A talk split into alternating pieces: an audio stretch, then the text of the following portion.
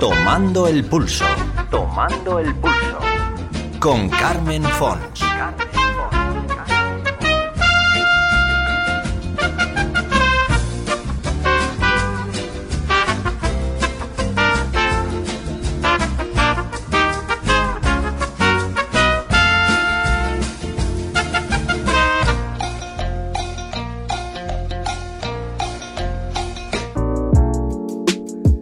Hola a todos, bienvenidos. Según la Real Academia de la Lengua Española, el naturismo es la doctrina que preconiza el empleo de los agentes naturales para la conservación de la salud y el tratamiento de las enfermedades. El nudismo, por otra parte, y según la misma fuente, es la práctica de mostrarse completamente desnudo en público especialmente por considerar que la desnudez completa es conveniente para un perfecto equilibrio físico y moral.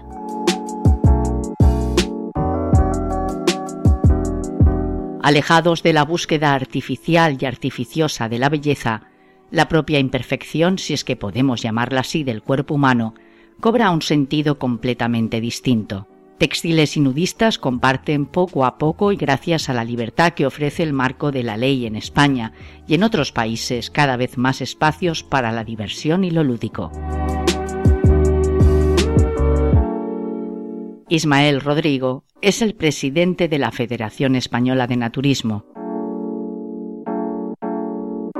Según sus propias palabras, 250.000 federados y un número cada vez más creciente de adeptos en todo el mundo no necesariamente registrados dan muestra del interés que esta filosofía de vida despierta y del enorme volumen de crecimiento en todos los aspectos de un sector turístico cada vez más movilizado. De otra parte, volvemos a viajar a India para conocer a Siddharth Chandrasekhar profesor de español, creó coincidiendo con la pandemia el canal de YouTube Español por Dentro. En él, todos los indios interesados en esta lengua que ya son legión conocerán algo más sobre nuestro idioma, al tiempo que se adentran en nuestros intereses culturales.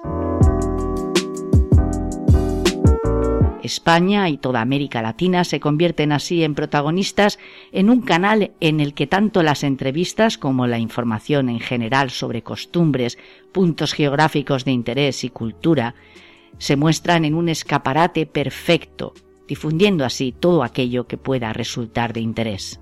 Les invitamos pues a una nueva edición de Tomando el Pulso con dos interesantes protagonistas. Ismael Rodrigo, Federación Española de Naturismo, y Siddharth Chandrasekhar, de Español por Dentro, dos temas llegados de puntos muy alejados del planeta. Como siempre, quedan todos invitados. ¿Nos acompañan? Bienvenidos a nuestro programa. Bienvenidos a Tomando el Pulso.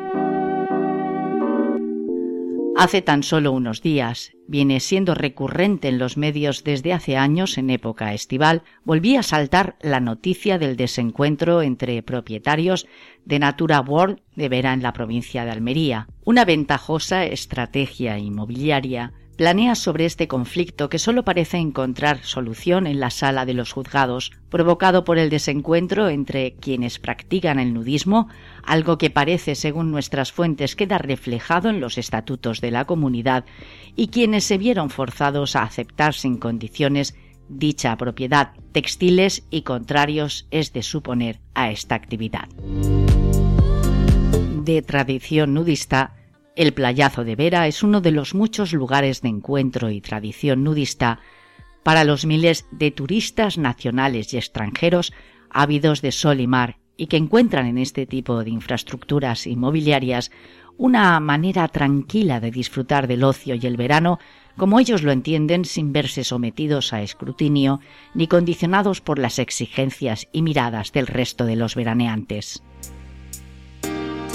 Alemania, Holanda, Francia, Inglaterra y por supuesto España han dado desde hace tiempo luz verde a esta forma de entender la vida y que según palabras del presidente de la Federación Naturista de España, Ismael Rodrigo, podría entenderse según su criterio con la siguiente frase. No hay nada más inmoral que declarar el cuerpo humano inmoral. Todo un mundo online. La magia de la radio. La realidad es que es una forma de entender la vida interesante y que además eh, acoge a un número importantísimo de personas en todo el mundo. Ismael Rodríguez, presidente de la Federación Española de Naturismo. Ismael, gracias por atender los micrófonos de todo un mundo online. ¿Qué tal? ¿Cómo estás, amigo? Eh, muy bien, gracias a vosotros por, por ayudarnos a difundir nuestra ideología, nuestra filosofía. ¿Qué es lo que entraña exactamente la filosofía del naturismo? Porque no podríamos estar hablando de un movimiento, de una práctica, o quizás sí. Más, pues, bueno, de un movimiento, sí. De una práctica, hombre, todo, todo se manifiesta de alguna manera, pero eh, es incorrecto, es una ideología. Es eh, porque uno es naturista o nudista, eh, siempre, esté vestido o no lo esté. Eh, eh, porque puesto que es una manera de pensar positiva hacia el cuerpo humano. Es, es una ideología que, que parte de la bondad del cuerpo humano, es decir, está, está muy imbricada en los valores occidentales que nacen con eh, los griegos, los romanos y también el occidente cristiano, en el cual el cuerpo humano es algo eh, bueno, es, algo, o sea, no hay una dualidad que se condena como energía, incluso en la iglesia, hombre, eh, cuerpo y alma, sino, sino una unidad. O sea, el cuerpo es algo bello, creado por Dios, y no hay nada negativo en él, no hay nada que haya que llevar la contraria a la creación. Esto es lo que nosotros pensamos y pensamos que el tapar algunas partes lo que hace es, es una ideología, también es una ideología eh, nefasta eh, que condena a, algunas partes del cuerpo a estar ocultas, a estar privadas del sol, del aire, a, ser algo negativo, es, algo que perjudica claramente al ser humano históricamente, es, es, algo que no nos damos mucha cuenta porque como es muy común, pues no asumimos la, lo malo, la, lo, la maldad de esta ideología que condena al cuerpo humano. En nuestro caso, en Occidente, solo algunas partes y en otras culturas incluso a, prácticamente todo el cuerpo. Y en el caso de las mujeres en algunas culturas el cuerpo entero totalmente no esta negatividad hasta hacer el cuerpo humano. Es algo muy negativo que, que, hace mucho daño al ser humano desde, desde el principio. Por lo tanto podríamos decir también que somos un movimiento educativo nuestros abuelos el bañador es un invento muy muy reciente. ¿eh? Nuestros abuelos se bañaban en el río, en el mar no era costumbre, entonces se pensaba que era malo, eh, pero se bañaban en los ríos o lagos y como no existían los bañadores, pues se bañaban desnudos. Eh, las, eh, nuestras madres quizás no, depende de quién estemos hablando, pero seguro nuestras abuelas daban de mamar a los niños en las iglesias o en el autobús. en fin, mm. en la actualidad, en la actualidad nos viene mucho por, por no irnos a, temas tan históricos, de la mentalidad eh, americana, anglo sobre todo, que como es la que domina las redes, pues a través de las redes está imponiendo su censura y haciendo que vayamos aceptando en todos los países cosas que no son de nuestra cultura. Porque, por ejemplo, en Europa o especialmente en España, eh, la desnudez no está muy mal vista. Eh, hay por ejemplo, en la, en la, televisión hasta hace muy poco, hasta hace 10 años para acá se está empezando a notar más, no se censuraban eh, desnudos cuando no eran sexuales, quiero decir. O sea, por ejemplo, yo que sé, una manifestación eh, la Puerta del Sol contra la matanza de focas, pues, pues, sale todo el mundo desnudo, no ponen piseles, no una manifestación ciclonudista o, o de algunas fe, feministas de tipo femen o, o incluso pues nuestras actividades de los naturistas, un congreso que hacíamos nosotros en el Portus, pues salen todos los telediarios, en prime time, sin, a cualquier hora, sin ningún tipo de censura. Bueno, esto hace 10 años, pero ahora no. ¿Por qué? Eh, ¿Por qué? ¿Ha cambiado las normas? ¿Hay normativas en, en, las televisiones para que esto se oculte ahora de repente? No, no las hay, siguen las mismas, no, no está prohibido. Es una especie de virus que nos está viniendo de, del Facebook, del Instagram, en el cual ya incluso ya los pezones femeninos son distintos a los masculinos, a pesar de que si pones dos pezones aislados, nadie podría distinguir cuál es de hombre y cuál es de mujer, pero los femeninos están prohibidos. Eh, y ya están empezando a piselar hasta, hasta traseros, ¿no? Por detrás, o sea, incluso están empezando a poner como en las televisiones americanas asteriscos y pitidos cuando se dice una palabrota. O sea, todo esto, todo esto no es de nuestra cultura, es, es por hipocresía, es, cultura americana y en todo caso, si dentro de Europa, pues de los ingleses de la Inglaterra victoriana y se está metiendo cada día más. Eh, son muy responsables los medios de comunicación eh, aquí en España, puesto que nadie les ha dicho que hagan eso y lo hacen. Bien, deduzco por tus palabras que el naturismo es un estilo de vida. Podríamos diferenciar también un poco lo que es el naturismo del nudismo e implica necesariamente una cosa con la otra, es decir, si yo soy naturista tengo necesariamente que ser practicar la desnudez, el nudismo. Bueno, es que aquí hay a ver, en, España en concreto eh, no diferenciamos estas dos palabras, son sinónimos. Eh, hay gente que pretende darle un matiz de que el naturismo es el nudismo en la naturaleza, mientras que el nudismo es nudismo en la naturaleza, pero también, pues yo qué sé, por la calle o algo así. Pero vamos, como no sean matices de ese estilo, en, principio eh, los naturistas, que son los que decidimos el uso de la palabra, las utilizamos indistintamente. hay gente que piensa que se usa más naturismo para quitar las connotaciones que antiguamente tenía la palabra nudismo, eh, más vinculadas a, a más, que es como más fuerte, más impactante. Y entonces pues, como para suavizar un poquito pues utilizar el sinónimo que es como más light de decir naturismo que queda más realmente no hay esta diferencia. En, en Europa se utilizan indistintamente salvo en Alemania que utilizan FKK eh, cultura libre del cuerpo que también utilizan naturismo y nudismo, y en, en, Estados Unidos que suelen utilizar siempre nudismo, o sea, nudismo, no suelen utilizar naturismo. Pero vamos, en, en Europa se ha impuesto el término naturismo que viene de, de, Francia fundamentalmente y ha sido adoptado así generalmente. Por lo tanto, naturismo es, es nudismo, no hay ninguna diferencia. ¿eh?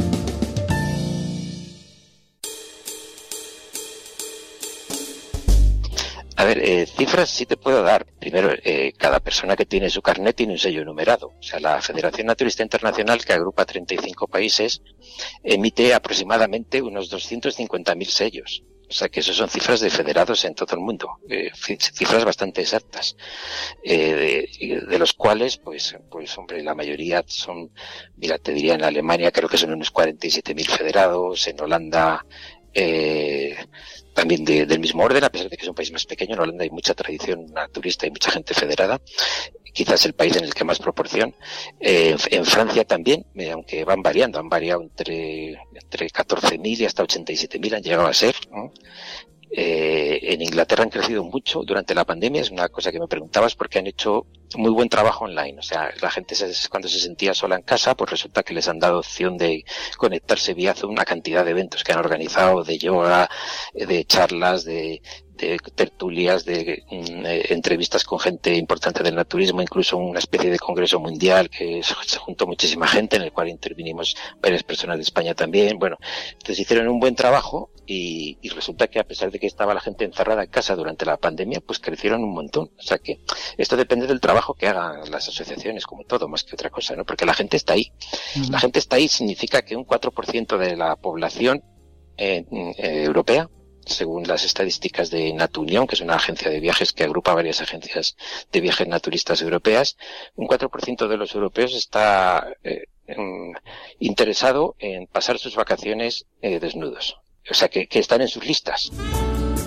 Eh, estadísticas en España que se, que se han hecho sobre este tema, pues, por ejemplo, la Mesa de Turismo de Andalucía cifra en dos millones y medio. Yo nunca he sabido porque no lo pone si se refiere a solo Andalucía, porque es la mesa de turismo de Andalucía o a toda España. En dos millones y medio los turistas que vienen a, Andalucía, creo, o a España. En cualquier caso es una cifra considerable, ¿no?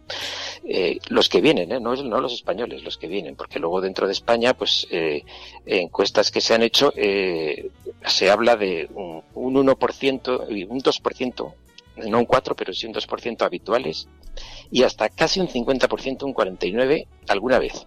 O sea que la mitad de los españoles alguna vez eh, lo han probado ya sea, pues yo qué sé, en una playa que se han encontrado un día solos o aislados, que había mucha gente desnuda y se han animado, o, se han quitado el baño dentro del agua y luego se han dado una carrerilla, no sé. No, no especifican en esta encuesta que hizo La Razón, eh, que fíjate, hablo de La Razón, eh, que es un, periódico conservador, porque yo te estoy hablando no de encuestas que se hacen por internet y que no son científicas, sino de las que se hacen por institutos especializados donde se hacen científicamente, ¿eh? nada más solo te hablo de ese tipo de encuestas. Pues en, en, en, esa encuesta, por ejemplo, solo un 7% es la que más nos perjudica, por eso te digo esto. Solo un 7% en la encuesta de la razón, mm, que se puede encontrar buscando en Internet, eh, y en nuestra web también está, un 7% de la gente eh, se opone a que cada uno se bañe como quiera en todas las playas de España.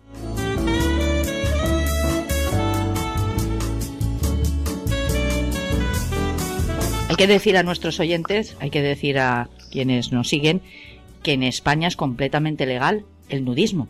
Que, que, que, es habitualmente eh, le gusta ir a, playas eh, donde hay tradición nudista, en efecto, no a playas nudistas, porque como tú bien acabas de resaltar, playas nudistas serían todas, puesto que no está prohibido. Eh, aquí lo que es se puede llamar nudistas en España sería a las personas, no a las playas, puesto que la desnudez no está criminalizada en España, pero bueno, a ver, es que no está criminalizada en general en, en ningún sitio de Europa. ¿eh? Esto, eh, las leyes de escándalo público, que sí que las ha habido históricamente en todas partes y también en España, que se quitó en el 89, pues han ido desapareciendo de, las legislaciones, porque el escándalo público sobre el cuerpo, pues es algo que sigue existiendo. Hay gente que se escandaliza al ver un desnudo, pero los estados, las administraciones consideran que no tienen que proteger a un adulto de, si se escandaliza por algo, que se vaya o que mire para otro lado, no sé, pero no consideran que tengan que protegerlo del escándalo, de que algo no le guste. O sea, el derecho a no ver lo que a uno no le guste no existe, ni puede existir. Esto, eso no tiene sentido. Hay muchas cosas que no nos gustan y eso no nos genera un derecho. No podemos exigir a alguien que cambie, a alguien que se ponga un pañuelo en la cabeza porque queremos educar a, nuestra hija de que tiene que llevar un pañuelo en la cabeza, ¿no? Entonces nosotros le ponemos el pañuelo a nuestra hija, pero no podemos decir que los demás se lo tienen que poner. Eh, no podemos decir a la gente si, si nos gusta usar bañador y que, nos gustaría que todo el mundo se pusiera un bañador, que que se pongan un bañador en ningún tipo de ropa. Solo uno puede decidir qué ropa se pone él o ella, no, no qué ropa se ponen los demás. ¿no? Esto, es, esto es bastante lógico y en general esto es así en casi toda Europa. ¿eh? Hay algunos restos por ahí, eh, como Portugal, Italia. Recientemente se ha quitado el escándalo público en Irlanda, que también lo había, pero ya no lo hay. ¿Por qué la gente cree que, en que solo en España la desnudez es legal en cualquier espacio público, porque nosotros lo hemos difundido mucho. Estás escuchando a Carmen Fons en todo un mundo online. Esto es Tomando el Pulso. Como también pasa a veces en España, que muchas, muchos policías no lo saben. Porque si no, no te dirían nada. Te vienen a decir algo, pero no tienen ninguna ley en la mano. Y cuando les preguntas en, base a qué, no saben qué decir porque no lo tienen. Pero como a lo mejor no están acostumbrados a ver a alguien desnudo por la calle, por ejemplo, pues piensan que algo que debe estar prohibido, pues todavía nadie lo hace, ¿no? Entonces, sacan una conclusión errónea y pueden actuar y tal, pero, en fin, eh, ya estamos nosotros intentando, a través de los medios de comunicación, que todo el mundo se entere para que no se produzcan estas situaciones de abuso de poder, detenciones ilegales o cosas de esas que al que van a perjudicar, aparte de la persona, es al policía, claro. Lo que no queréis es agraviar a nadie, es decir, molestar, incomodar. Lo que queréis es que se poder practicar, en definitiva y en libertad, pues eh, vuestra manera de pensar. Es esto un poco, ¿verdad? Bueno, eh, sí y no. A ver, te explico. Eh, evidentemente eh, existen estos lugares de tradición nudista, o sea, sitios donde normalmente desde hace tiempo, por ser, porque suele ser en las playas, por estar en sitios que no son muy urbanos, un poco más apartados, pues han tenido ya y siguen manteniendo una tradición nudista y es a donde suele ir la gente a desnudarse eh, porque la gente cuando va a desnudarse normalmente no va a reivindicar nada, sino que va a pasar un día agradable, a tomar el sol, a estar con otra gente, y esto es como tú dices, ¿no? Pero también a veces eh, queremos reivindicar, eh, y para reivindicar cualquier cosa a veces hay que molestar. Eh, el domingo día 17 de julio, ya lo hicimos también el 5 de junio y lo haremos el 5 de, el 4, perdón, de septiembre, hacemos un día de bañador opcional en eh, colaboración con el Ayuntamiento de Madrid en tres piscinas públicas que están a reventar de gente, 1.600 personas en cada una, y ese día es de libre uso de bañador. De las 1.300 personas, unas, pongamos 300 o 300 y pico estarán desnudas y el otro, que son la mayoría, no uno no puede tampoco siempre estar intentando en su vida no molestar absolutamente a nadie a ver qué hago, porque entonces estaría encerrado en su casa sin hacer nada. O sea, sin pretender molestar a nadie, que no lo pretendemos directamente, eh, eh, a veces se produce que alguien se molesta, pero no por eso vamos a decir, como alguien se va a molestar, pues entonces, porque entonces iríamos todos con burka. Eso seguro que no molesta a nadie, ¿no?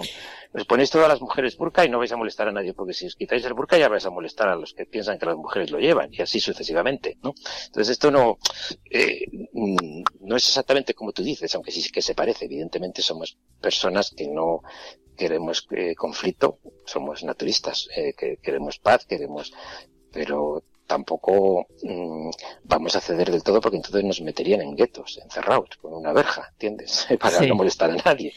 Eh, cuando uno actúa y ejerce una libertad, por desgracia siempre hay alguien que se molesta. Mm. Eh, por ejemplo, en esto de las piscinas, pues para que haya la, ¿qué hacemos para que haya la, la mínima gente que se moleste, pues porque vamos a estar mezclados. Pues eh, en colaboración con el ayuntamiento, pues se avisa desde una o dos semanas antes, se ponen carteles en la piscina, cuando vas a sacar la entrada el abuelo pone que es libre uso de bañador, para que la mayor parte de la gente se entere y sepa que va a haber gente desnuda y el que no quiera pues ya pues va otro día o va a otra piscina que hay un montón, ¿no? Me da la impresión de que el naturismo es una filosofía de vida integradora en la que la mujer y el hombre están equiparados. ¿Es así? Sí.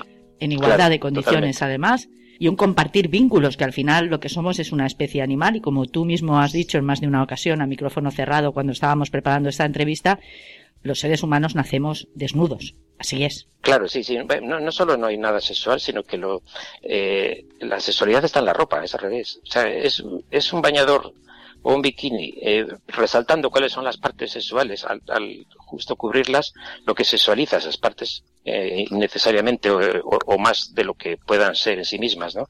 Es, es la ropa la que cumple no solo funciones para cubrirse, que esas son muy buenas, por eso los naturistas vamos vestidos casi siempre, eh, porque la ropa es un gran invento, o sea, simplemente nosotros no la usamos cuando no hace falta. Todo un mundo online.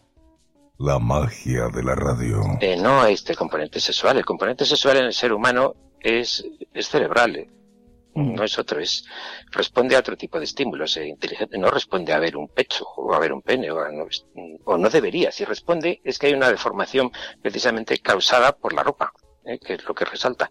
Mira, eh, uno de los evangelistas que fue que, que escriben, no sé si Bartolomé de las Casas puede ser, que escribe sobre un fraile, sí. que escribe sobre, sobre Sudamérica eh, desde los, los, principios, cuando se llega allí para evangelizar. Eh, narra que, que una vez que se ha obligado a la gente a taparse, porque los indios iban desnudos, eh, ha empezado a haber delitos sexuales. Esto, esto es, lo, lo narra un fraile. O sea, que fíjate, sí, sí. o sea, antes no, nadie le parecía nada anormal, todo estaba bien, pero en el momento en que esto hay que taparlo, esto es sexual, esto es malo, esto es no sé qué, se empieza a llamar la atención sobre algo nuevo, se crea eh, ese, ese componente y, y, y, eso incluso deriva luego en delitos sexuales. Eh, lo, lo, lo, los niños salían en los anuncios hasta hace 20 años, no sé, por poner una cifra, en los anuncios de bebé, de no sé qué, por poner a un niño desnudo en la tele, ya la que se te preparan, ¿no? Ya te lo relacionan con pedofilia. Entonces, claro, eh, al final estás mm, creando una relación entre desnudez y sexualidad artificial que no es real, que no, que no se debe que, que, es negativa y que hace que nuestros chavales, que sí que van a ver la desnudez, por mucho que nos empeñemos en que no, pero la van a ver en sus grupos de WhatsApp, con sus amiguetes, y la van a ver en entornos de pornografía, muchas veces de violencia. Ellos necesitan ver la desnudez y la desnudez que se les muestra es de desnudez eh, sexualizada, desnudez mmm, violenta hacia la mujer siempre, casi siempre, ¿no? Eh, desnudez comercial y por lo tanto pues sus penes eran siempre pequeños porque la que, los penes que van a ver son los de los actores porno que se seleccionan porque por su tamaño entre otras cosas. Eh, los, las, los pechos que van a ver son pechos perfectos no van a ver unos pechos caídos o arrugados. Eh, en cambio cuando ves desnudez normal en la playa en, en los centros naturistas y ojalá en las casas, en las familias, como hablábamos al principio. Eh, entonces ya ves que la desnudez es así, no es como la muestran eh, esto, estos entornos, que es como lo van a ver desde pequeños los niños, que luego les van a causar problemas, pero incluso eh, a veces de enfermedades. ¿eh? ¿De dónde crees que sale la anorexia o la bulimia? ¿Eh? De la falta de aceptación del propio cuerpo.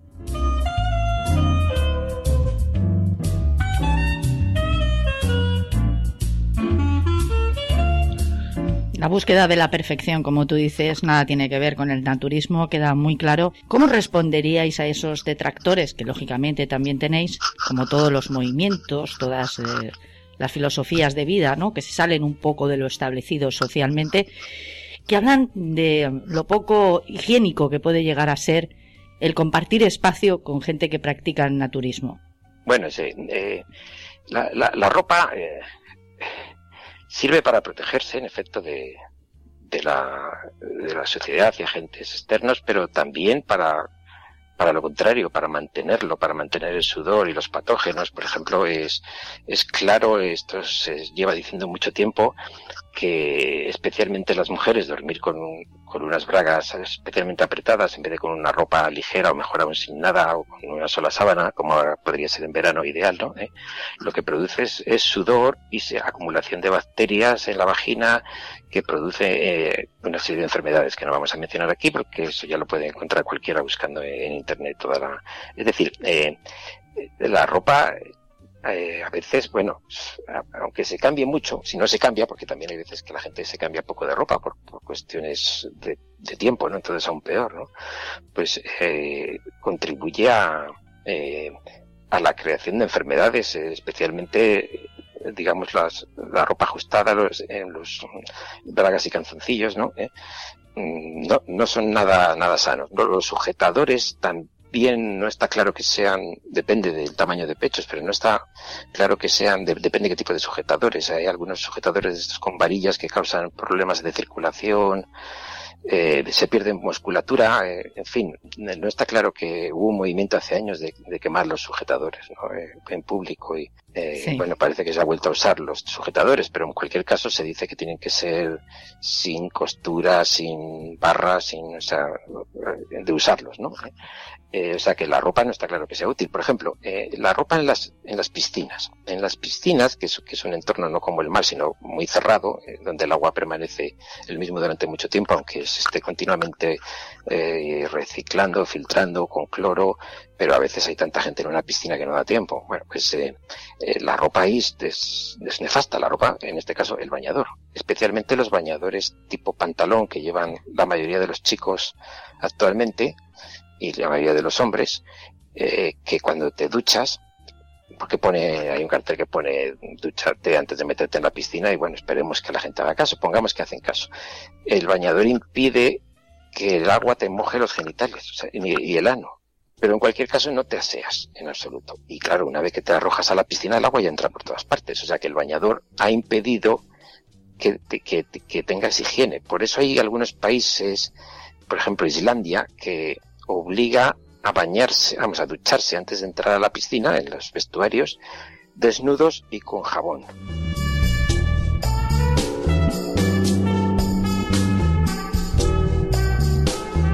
Evidentemente una persona que va desnuda siempre lleva una toalla, mm, un pareo, en la mano, y cuando se va a sentar lo pone, no, no, no, ya para no perjudicar a otros, sino por su propia seguridad, porque en la silla pues se ha sentado antes otra persona y por mucho que lleva el bañador, el bañador deja pasar el sudor y lo ha sudado. Y ha sudado el espaldero y apoya tu espalda ahí. Entonces es mejor llevar una toalla amplia que cubra eh, la silla y el espaldero si lo tienes, si tienes espaldero la silla y entonces ya estás con tu toallita que la pones siempre del mismo lado, del que ponga el dibujo para arriba, por ejemplo, para acordarte, ¿no? ¿Eh? Y te sientas en tu silla y ya estás protegido. Y cuando te vas, has dejado la silla limpia. Toalla es más gruesa y mejor que un bañador, por otra parte, ¿no? Y además, porque está seco. Quiero decir que el, hombre empieza a vestirse mm, con pieles, pero no a taparse los genitales, sino a taparse el pecho y la barriga eh, lo otro viene después. O sea, cuando nos ponen a los hombres primitivos en las representaciones que hacen a veces eh, con un taparrabos, esto es eh, antihistórico. Esto no, no es verdad. Lo que se tapan son las partes más eh, proclives a coger frío, y no son esas, precisamente no son las piernas, ni los brazos, ni tampoco los genitales, sino que es más bien por encima, precisamente, de, arriba. ¿no?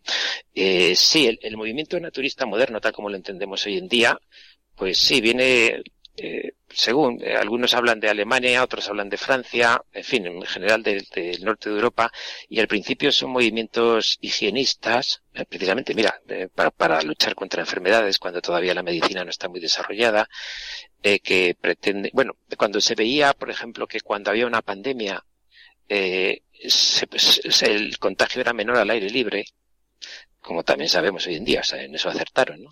Eh, por lo tanto, pues eh, había que ir a hospitales donde pudieras disfrutar de del aire libre, del sol, lo que llamaban baños de sol, de aguas especiales, calientes, de termas, de la, salud un poco por, por el spa, ¿no? De, eh, romano y también después, bueno, pues eh, eh, se relacionaba con la salud al principio. Eh, con, medicinas naturales, porque no existían otras. Bueno, hoy en día esto no nos hace falta. Tenemos la ciencia que ya ha dejado de atrás todo eso, pero también la ciencia nos dice que es bueno tomar el sol, no hay por qué privar a ninguna parte del cuerpo del sol, que el sol desinfecta, eh, que el sol es muy dañino si lo tomas a ciertas horas y mucho tiempo, eh, pero es muy bueno si lo tomas con medida, con la de con la debida protección en su caso y bueno es permite generar el calcio la, la vitamina D que, es la única manera de, generarla además por otra parte y a través de bueno de, de, de la, del procesamiento de los betacarotenos yo qué sé comer zanahorias y luego tomar el sol en fin. Todo, este tipo de cosas que sí que son que son muy muy positivas eh, para eh, que, sí que podemos retomar de la antigüedad, pero que bueno, hoy en día serían secundarias. Hay otras maneras más modernas de curar las enfermedades que ponerse al sol y al aire, aunque esto siga siendo bueno, evidentemente no. Sí, nace, nace de ahí en general en el norte de Europa. En España está más vinculada eh, en los años 30 con el movimiento anarquista, o sea que se parece más a lo que pensamos nosotros, aunque no seamos anarquistas, porque se parece, se parece más a movimiento por las libertades en ese sentido, digo, ¿no? Estás escuchando a Carmen Fons en todo un mundo online. Esto es Tomando el Pulso.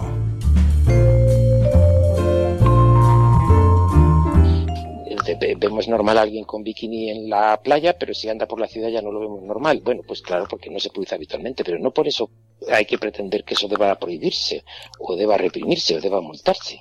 ¿Entiendes? O sea, no va a suceder. La gente no va en bikini por la ciudad, rara vez. No va a suceder que la gente vaya desnuda por la ciudad. No va a suceder que la gente vaya desnuda a playas urbanas. Pero si sucede que no pasa nada, ¿qué, problema hay? A lo mejor es que se está evolucionando hacia eso. ¿Por qué no? Que cada uno vista como quiera, como pasó con el topless en su día. Empezó siendo raro, como antes era raro el bikini tenían que ser bañadores de cuerpo entero. Luego el, el, topless en todas las playas de España, en todas las piscinas, empezó se empezó a ver y a nadie se le ocurre decir vamos a hacer horarios para toplesistas, o vamos a hacer piscinas para toplesistas, o vamos a hacer playas para toplesistas, sino que todo se mezcló. ¿Por qué no pasa eso con, con la desnudez total? Pues porque la gente no lo piensa, porque si se pensara dirían, bueno, sí, claro, ¿qué más da? ¿no? Que cada uno se bañe como quiera. Por lo tanto, sí, la finalidad es estar desnudo en todos los sitios, ¿eh?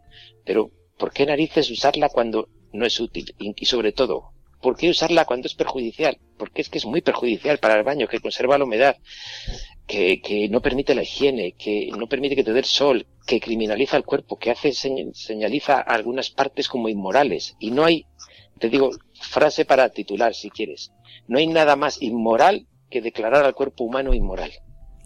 Pues con esta bonita frase, Ismael, si te parece, lo vamos a dejar aquí. No quiero restarte, como digo, más tiempo. Creo que ha sido muy interesante, que te has expresado muy bien por otro lado, que nos ha quedado muy clara cuál es la filosofía del naturismo, el porqué del nudismo, cuáles son las razones o el objetivo más que nada, ¿no? Por el que lucháis y lucháis entre comillas, porque realmente, como tú dices, lo hacéis de una forma amable, siempre intentando buscar esa fusión, ¿no? Entre, y el respeto, siempre el respeto por delante, yo creo que es la forma más inteligente, además, de ir incorporando nuevos elementos de libertad en una sociedad que, gracias a Dios, como la nuestra, está en constante cambio. Bueno, cualquier persona que quiera acercarse a nosotros, naturismo.org. Ahí tenemos un blog donde contamos nuestras cosas y ahí tenemos un formulario para asociarse el que quiera o para informarse de las playas de tradición nudista, también las ponemos ahí. ¿eh?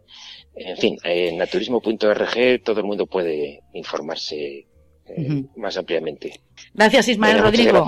A ti, amigo. Hasta, pronto. chao. chao.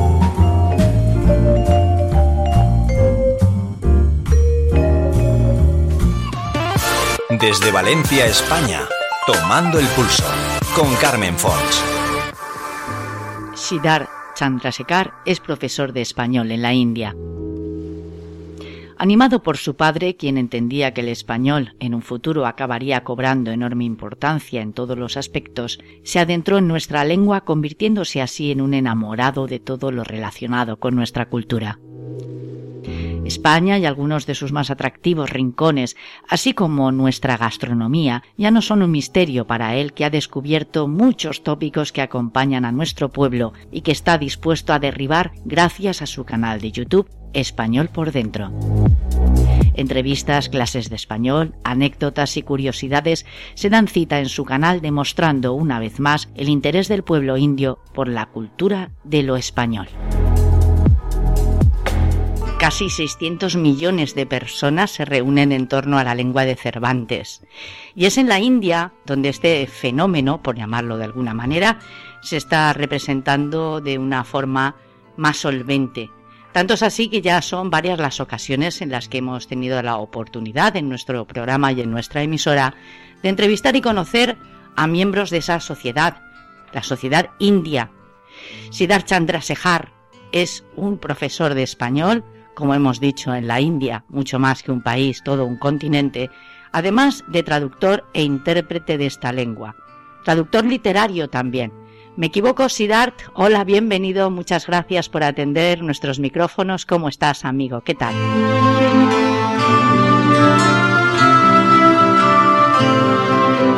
Hola, Carmen. Muchísimas gracias uh, y hola a tu público que esté escuchando este podcast, esta entrevista. Y, y bueno, estoy bien. Uh, aquí estamos con, pues también recuperándonos de, de este virus de coronavirus, ¿no? Este, este, mm. este, esta pandemia que, que, nos ha pues dominado mucho de, desde hace dos años y pico. Así que estoy bien, muchísimas gracias y es un gran placer um, pues estar invitado en tu canal.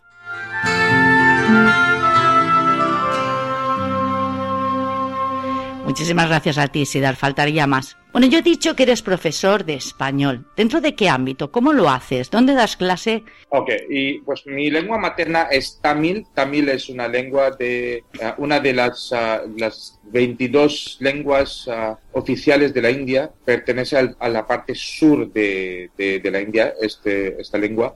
Uh, en un estado que se llama Tamil Nadu, que es uh, uno de los uh, estados de, la India. Bueno, pues también hablo hindi, que se habla en la, parte norte de la India, en la mayoría en, el norte, pero en otras partes también. También hablo inglés, como, como creo que muchos indios eh, en la India, el inglés no, casi no es una lengua extranjera para nosotros, porque como, pues, uh, si, conoces la historia de la India, los, británicos uh, colonizaron a la India durante casi 200 años. La lengua inglesa Um, nos, uh, nosotros estudiamos a partir del, del, del, niñez y es una lengua uh, muy importante y es una asignatura también muy importante, ¿no?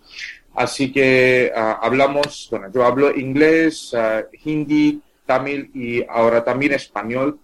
y cuando me preguntas sobre español y cómo Uh, pues he llegado a, enseñarlo. Es una larga historia, pero me gustaría decirte que uh, empecé a, a, estudiar español en el año 2004, así que hace casi 20 años, gracias a mi padre. Yo debo, yo le debo mucho a mi padre porque mi padre era la persona quien me, me dijo que, que me recomendó que estudiara español, porque en el año 2004, cuando Uh, había entrado uh, a la universidad y estaba haciendo mi, curso universitario en la literatura inglesa. También quería hacer algo diferente y uh, quería hacer una lengua extranjera y en, en aquel tiempo, en, en aquellos años, francés y alemán eran las, las lenguas más establecidas en la India como, como asignatura en colegios y la mayoría de las personas estudiaban esas dos uh,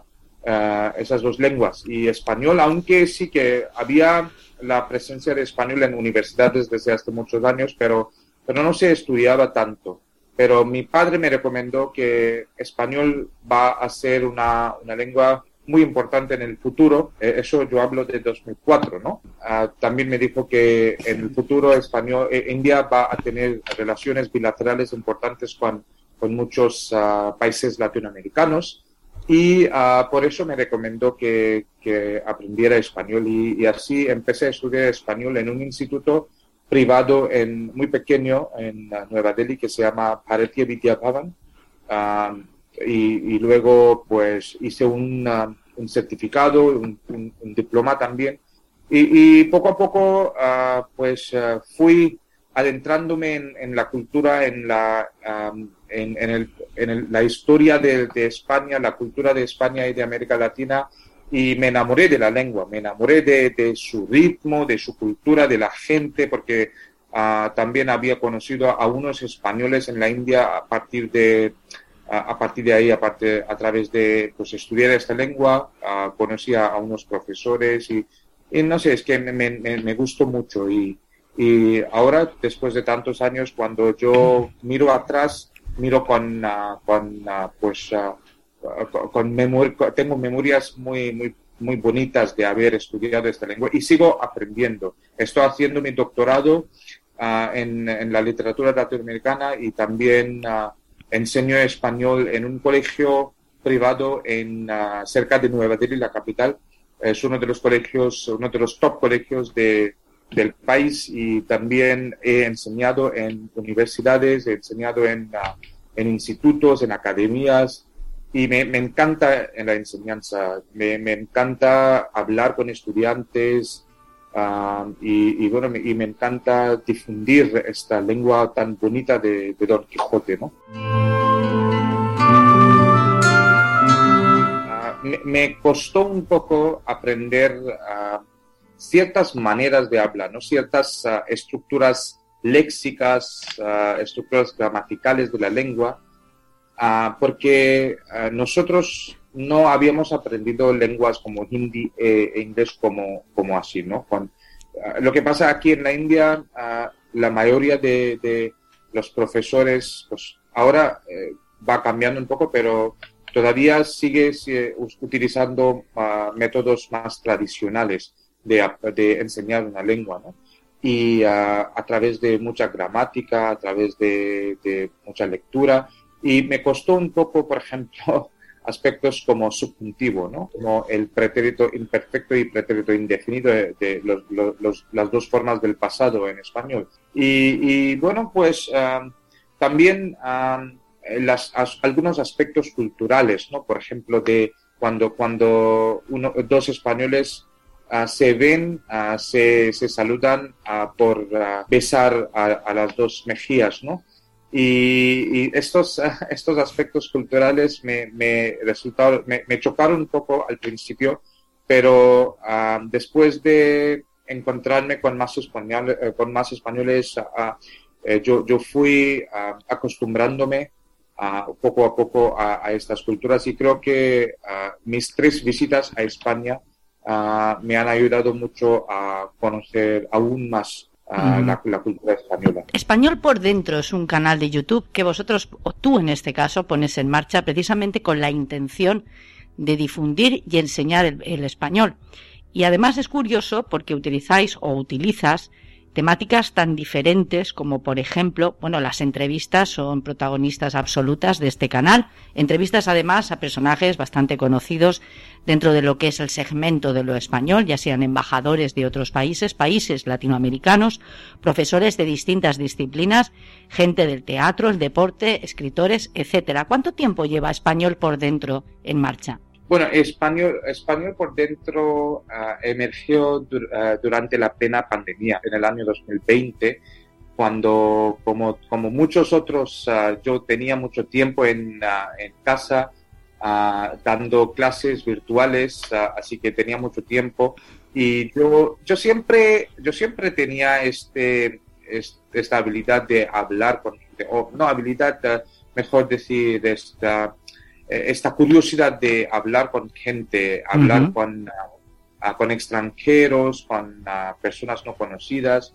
Y, y, y, cuando hace unos años, cuando estuve, en, ah, en estuve enseñando en la Universidad de Amity, mis colegas ahí me, me decían que tú preguntas mucho, ¿por, ¿por qué no, no te pues no te haces un, periodista. Yo no, yo no eh, los tomaba en serio, pero creo que creo que tenía esta, esta, esta, pues, esta habilidad de preguntar mucho, así que de ahí ah, emergió este, esta idea de entrevistar a mis amigos primero. Uh, si, si, si vosotros, si cualquier persona va, entra en mi canal, las primeras tres o cuatro entrevistas son con mis, con mis amigos que, que yo hice eh, durante mi estancia en España. Eh, mis amigos me ayudaron a, mucho por simplemente aceptar mi invitación y, y eran conversaciones más, más casuales, ¿no?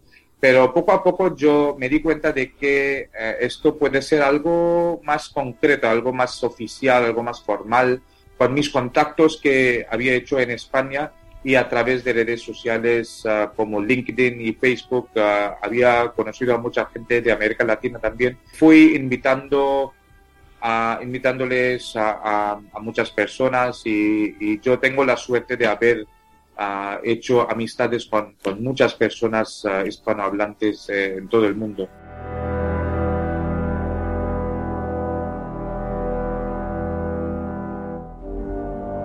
La literatura es, importantísima en, ah, pues en, aprender cualquier idioma, ¿no? Y, la literatura viene después de cierto nivel, ¿no? Primero ah, estudiamos textos pequeños o, manuales o, comprensión lectura, ¿no? Y todo eso que, que, hay en esos manuales, pero poco a poco, con, primero con artículos en, de, de las revistas o de periódicos y luego a cuentos cortos y, así seguimos.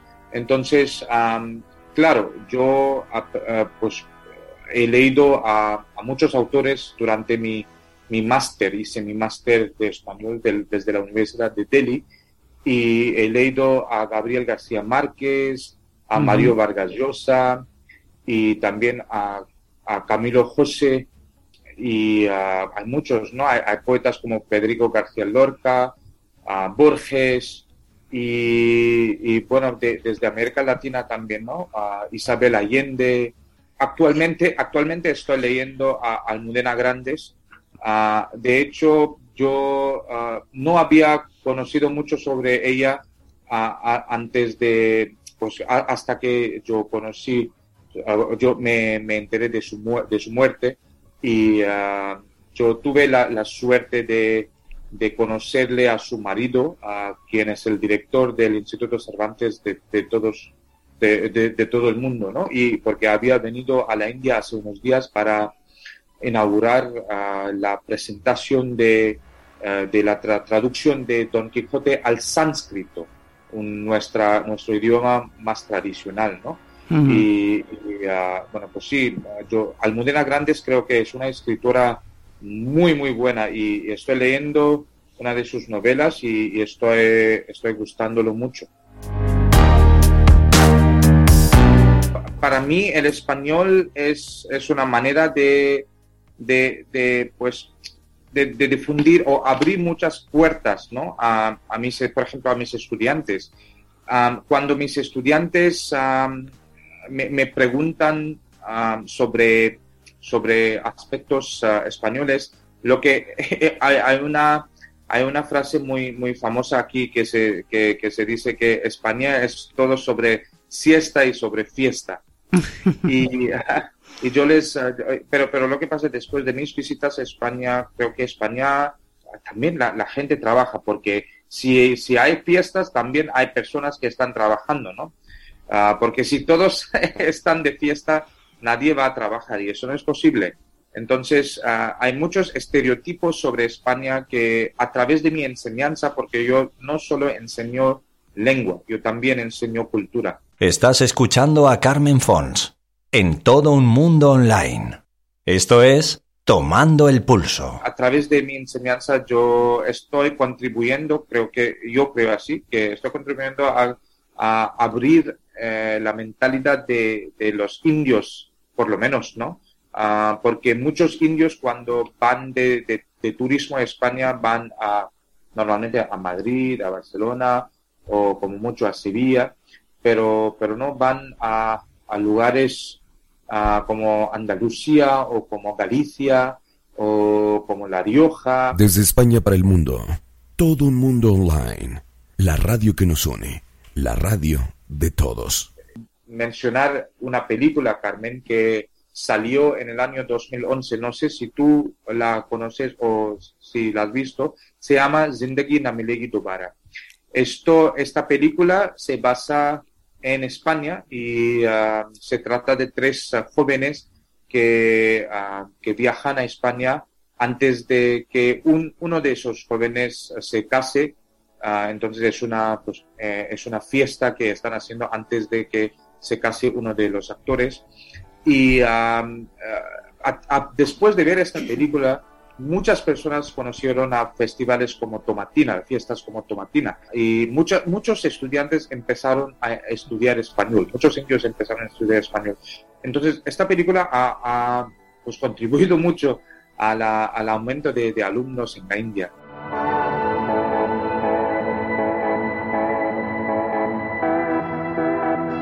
Está clarísimo por tus palabras, Sidar, que eres el mejor embajador que España pueda tener allá en la India que sabes muy bien cuáles son esos eh, sobre la imagen de España, igual que ocurre con otros países, aquí también llegan topicazos de otros países, como es lógico y normal, que en muchas ocasiones nada tienen que ver con esa realidad de la que estamos hablando. ¿Qué es lo que más te gusta de España? Ahora sí ya nos vamos a viajar con la imaginación para aquellos eh, de nuestros oyentes que estén en la India o en cualquier otro lugar, en cualquier otro destino de todo el mundo. Fíjate, las nuevas tecnologías y nos lo han puesto fácil, qué maravilla y quieran visitar, quieran conocer España. Quizá la conozcan, pero como tú dices, conocen los sitios pues eh, más típicos y tópicos. Pero España es muy grande, tú lo sabes bien, y culturalmente desprende o, o proyecta un abanico inmenso de posibilidades. ¿Cuáles son esos sitios que tú conoces, que has visitado, que te han marcado especialmente, Sidar? Bueno, yo eh, durante mi, primer ah, viaje ah, me quedé en Galicia, precisamente en Vigo, y también visité La Rioja gracias a una amiga mía que, que me ofreció su casa en un pueblo pequeño en La Rioja que se llama Nalda.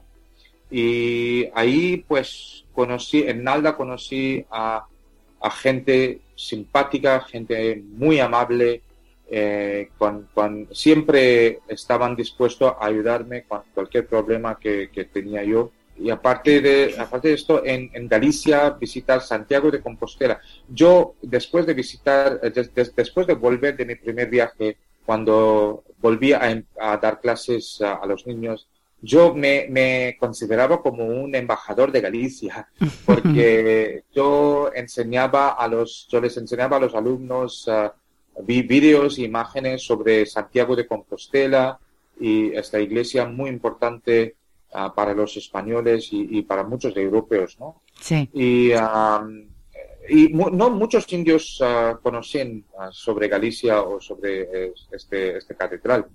Y gracias a, esto yo estaba muy contento. hace tiempo uno de mis estudiantes me dijo que, que profesor, eh, tú me habías dicho sobre este catedral y yo visité este catedral en, durante, durante su viaje y yo me puse muy contento porque eso es lo que es un rol de un profesor, ¿no? A difundir la cultura y a conocerle, hacerle, hacerle conocer a los alumnos uh, mucho más, más allá de lo normal. Canta Galicia mucho, también uh, visité Toledo y, uh, y, y, Segovia y creo que son, son ciudades ancianas, tradicionales muy bonitas, muy bonitas y eh, hay, que ver, cuando, cuando siempre digo si, a los alumnos, si, tú visitas Madrid, tienes que visitar estas dos ciudades que están a unos 30 minutos en tren y, y se, debe, se debe visitar porque son, son realmente bonitas. ¿no?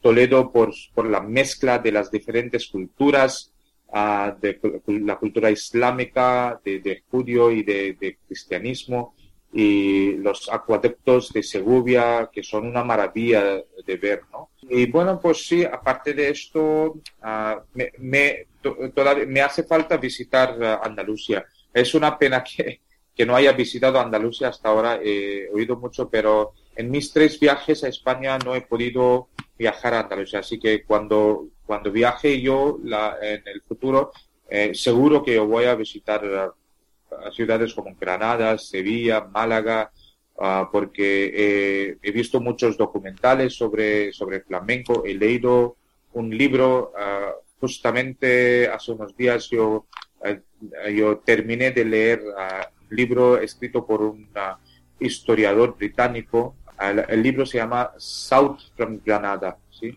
Y es un libro que se trata de, de la sociedad española, de sociedad andaluza en, uh, en el siglo XX, en el principio del siglo XX. Así que es un libro muy bonito. Digo, ¿cuál es ese plato que a ti te ha marcado especialmente, que jamás vas a olvidar? Si puede ser uno sencillo, ¿eh? uno que sea eh, asumible. Es, es muy difícil, es muy difícil. Uh, a mí me encanta, me encantan los churros. ¿sí? Yo comí muchísimos churros en, en España cuando estuve ahí. Uh, también, uh, pues la, la, tortilla de patata, ¿no? Claro, la tortilla de patata es, es, un, es una maravilla comer. Y yo durante mi primer viaje eh, comí muchísimo las tortillas de patata y también cuando estuve en, en, Galicia, claro, ¿no? Como te dije, el pulpo, el pulpo a la plancha es lo que me, encantó mucho.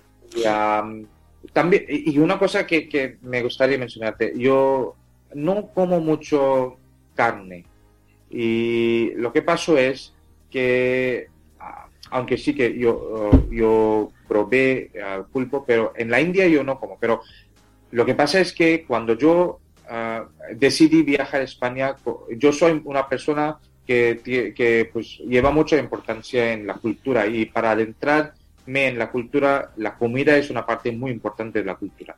Y ah, yo ah, había pues, visto a muchos españoles comiendo el, la carne y especialmente el jamón, ¿no? El jamón. ibérico. Sí.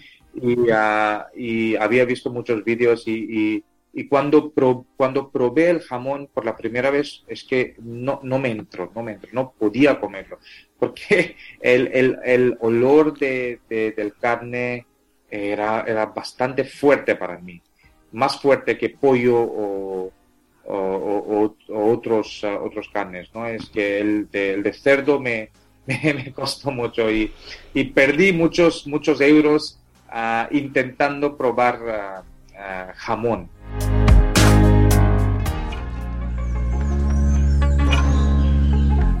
Eh, hace, hace unos meses terminé de leer un libro escrito por una historiadora británica otra vez que se llama Claudio Roden. el libro es, es, en inglés, se llama The Food of Spain y a través de este libro conocí muchos platos uh, españoles porque este libro es fantástico para cualquier persona que, quiera uh, conocer uh, sobre la, gastronomía española porque se divide por comunidad autónoma su plato típico y, muchos otros mucha otra información. Así que es un libro muy bueno. Espero que te llevaras un grato recuerdo de nuestro país, me consta que así es, y que vas a volver en cuanto te sea posible.